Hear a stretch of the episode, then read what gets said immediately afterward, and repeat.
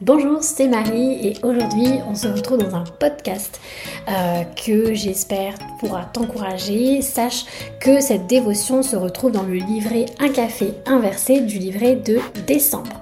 En fait, euh, je... à l'heure où j'ai écrit, en fait, j'étais vraiment entourée de blanc, donc je vis mes premières neiges, moi qui suis créole 100% pure souche et qui débarque fraîchement euh, au Canada, au Québec. Euh, et on a eu notre première neige le 16 novembre exactement. Et en fait, euh, c'est vraiment incroyable et magique. Tout est tellement euh, plus calme et c'est vraiment beaucoup plus apaisant et c'est magnifique de voir les, les, branches de sapin qui ploient sous la neige. Euh, le ciel semble ouvert et comme si Dieu a ouvert ses vannes et il saupoudre de sucre glace euh, tout. Je trouve ça euh, vraiment, je trouve ça magnifique. Et chaque flocon est tellement unique et le spectacle est vraiment, est vraiment bah, magique en fait.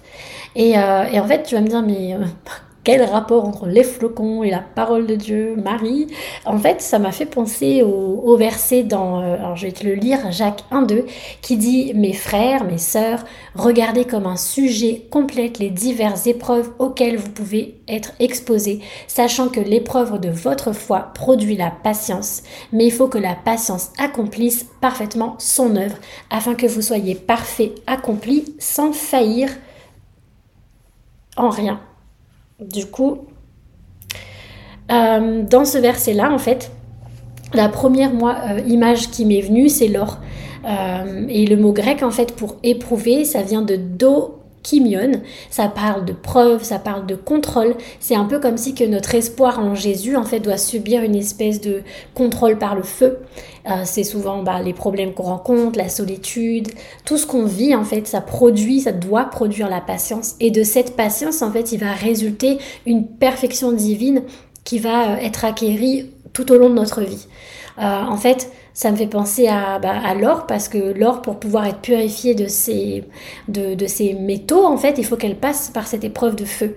Et euh, en ce moment, moi, depuis que je suis au Québec, hein, je suis passée par des longs moments de solitude, euh, vu que je, bah voilà, je connais encore pas beaucoup de monde. Euh, et puis, ben, les personnes que je côtoie, elles vivent peut-être à une heure d'ici. Euh, voilà. Et en fait, c'était rigolo parce que. rigolo, non, c'était pas rigolo. Je suis un peu passée par une espèce de machine à laver de mes émotions. Et c'est comme si que toutes mes émotions tourneboulaient là. Et un coup, je pleure et un coup, je ris. Mais c'est pas une dépression, je suis pas non plus dépressive. Mais c'est vraiment un, un, processus où je sens que c'est Dieu qui m'a amené dans cette saison de désert. Et. Euh, et qui me nettoie en fait de mes impuretés. Et aux yeux de Dieu, en fait, ça m'a ramené à ce verset dans Jean 15, versets 1 et 2, qui dit Mon Père est le vigneron. Tout sarment qui porte du fruit, il l'émonde afin qu'il porte encore plus de fruits. Et euh, en fait, l'Église, c'est comme une grande vigne. Et euh, il y a des chrétiens qui, bah, qui ont arrêté peut-être de faire le plan de Dieu, qui ont arrêté de, de marcher pour le Seigneur. Et puis il y a ceux qui veulent encore faire l'œuvre la, de Dieu dans leur vie. Et ceux-là, en fait, Dieu, euh, il veut qu'on porte davantage du fruit, donc il va nous émonder. Euh, il va couper ce qui ne va pas. il va enlever nos impuretés. Et le mot encore plus, en fait, ça, ça veut dire en français, c'est pas trop évocateur, mais en grec, ça veut dire qui euh, en plus grande quantité, mais en plus grande qualité. Donc en fait, quand Dieu dit qu'il va nous émonder, qu'il va enlever ce qui ne va pas, ça peut être l'orgueil, la jalousie, le rejet, quand il nous emmène dans ces saisons-là qui sont pas forcément évidentes pour notre vie, c'est qu'en fait, il va retirer ce qui ne va pas, il va émonder, afin qu'on porte davantage de fruits, en plus grande quantité, mais aussi en plus grande qualité. Et je trouve que c'est hyper révélateur. Et euh, je partageais avec une amie, en fait, cette saison de désert qui était, bah, qui n'est pas forcément facile. Euh, je réalisais en fait que je pensais beaucoup au cactus. Et, euh, et, quand je priais, j'aime bien me comparer souvent à, à quelle fleur pourrait ressembler. Et Dieu m'a répondu un cactus. Et sur le coup, j'ai dit, un cactus? Non mais euh, d'accord, mais un cactus, c'est pas la fleur la plus euh, merveilleuse et majestueuse qui soit, quoi. Un cactus, quoi. Il y a des épines, ça pique. Euh, voilà, quoi. À part que c'est vert. Et en fait, Dieu me disait, mais va regarder un cactus. Et en fait, le cactus, dans le désert, c'est une des plantes qui peut tenir des années. Et elle est gorgée d'eau. énormément d'eau, à un tel point qu'elle peut nourrir donc les chauves-souris et d'autres espèces comme ça. Et en fait, je me disais, ben, quand on est dans un désert, ça ne veut pas dire qu'on est en train de mourir, ça veut dire qu'en fait, dans ce désert-là, si on se gorge de sa parole, si on se gorge de sa, de sa présence, Dieu va nous gorger nous-mêmes de, de sa présence pour ensuite être capable de nourrir les autres au sein même de notre désert. Et on va fleurir dans ce désert-là. Et ça m'a vraiment encouragée parce que c'est comme si Dieu me disait, mais Marie, ne t'inquiète pas, tu es peut-être dans un désert, tu es peut-être dans un hiver, mais c'est ensuite pour que tu puisses nourrir les autres. Donc, c'était pas un podcast extrêmement long, euh, mais en tout cas, je voulais juste encourager en te disant que l'attente, qui peut être très longue, les problèmes ou le manque, tout ça, ce sont, ce sont un chemin de préparation vers ta destinée. Que euh, il va avoir des épreuves, il va avoir des moments difficiles, il va peut-être avoir comme moi des moments où tu vas te retrouver seul, mais que si on se soumet au Seigneur et que même si on ne comprend pas pourquoi Dieu permet telle ou telle situation, pourquoi Dieu permet ça, euh, ben en fait, Dieu est au contrôle et Dieu va nous montrer la plus grande image en temps voulu, nous, nous amener pas à pas. Et je pensais à, cette période-là quand euh, j'essayais d'avoir des enfants avec mon mari, on n'arrivait pas.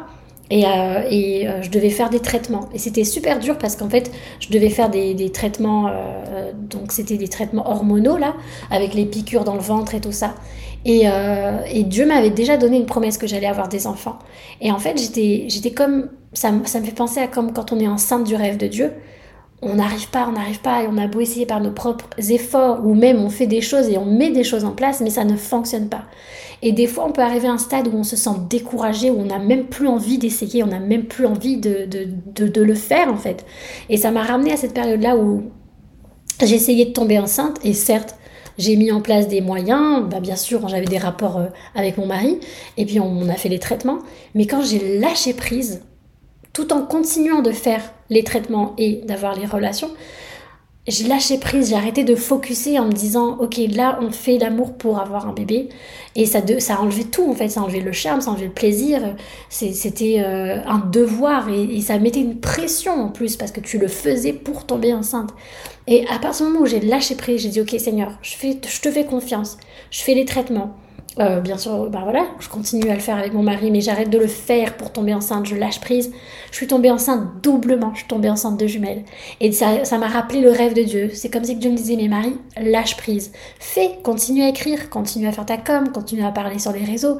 Ton cœur, c'est de d'être une voix dans le désert pour bénir les gens et parler de, de, Dieu, fais, mais lâche prise. Et quand le timing de Dieu viendra, Dieu amènera la récompense et les, fruits en temps voulu.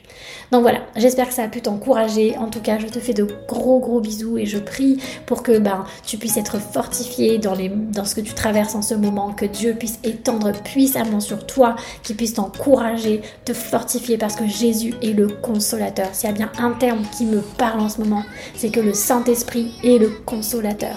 Donc sois béni et je te dis à bientôt pour un autre podcast.